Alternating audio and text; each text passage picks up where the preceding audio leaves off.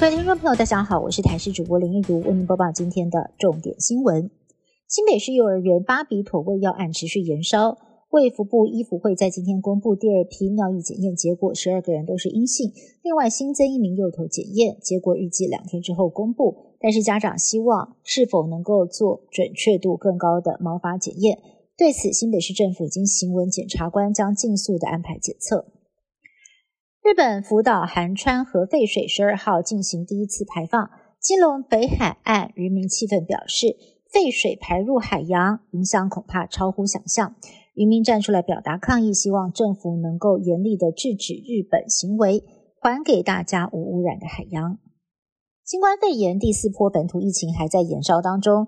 中重症的患者虽然跟前一周持平，但是死亡平均日增三十五例，大增了百分之二十五，也让公卫专家示警，五月份的死亡数已经有将近五百人，六月很可能会再翻一倍。更痛批新冠肺炎有药有疫苗，其实是不该死的传染病。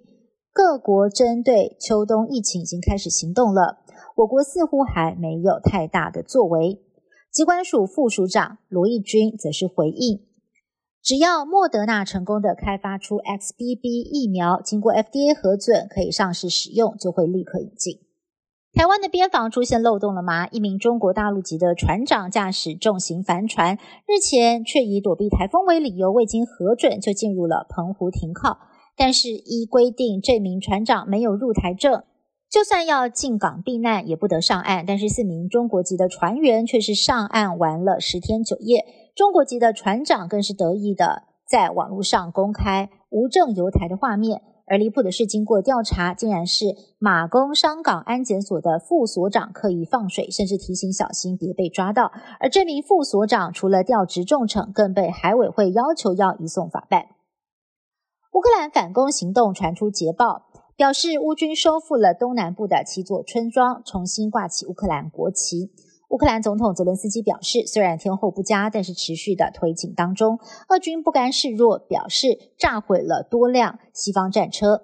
另外，华格纳集团投资拒绝被俄国国防部收编的同时，车臣的特种兵团却是签了约。俄国军事集团内讧似乎是越演越烈。荷兰的莫瑞泰斯皇家美术馆最近有三 D 列印，把荷兰画家。维梅尔的画作《戴珍珠耳环的少女》扫描列印成巨型的 3D 版本，让访客可以近距离的观赏，甚至触摸。官方表示，把画作立体放大，可以看到更多的细节，包括女孩的脸部以及后方背景等等，有助世人更了解名画背后的历史与美丽。南韩天团 BTS 防弹少年团在十三号出道届满十周年，BTS 引领 K-pop 风潮，首尔市政府设计了各项庆祝活动，十三个地标也都打上了应援的紫色，全球粉丝蜂拥而至，再度掀起一波朝圣 BTS 的狂潮。以上新闻是台视新闻部制作，感谢您的收听，更多新闻内容请您持续锁定台视各界新闻以及台视新闻 YouTube 频道。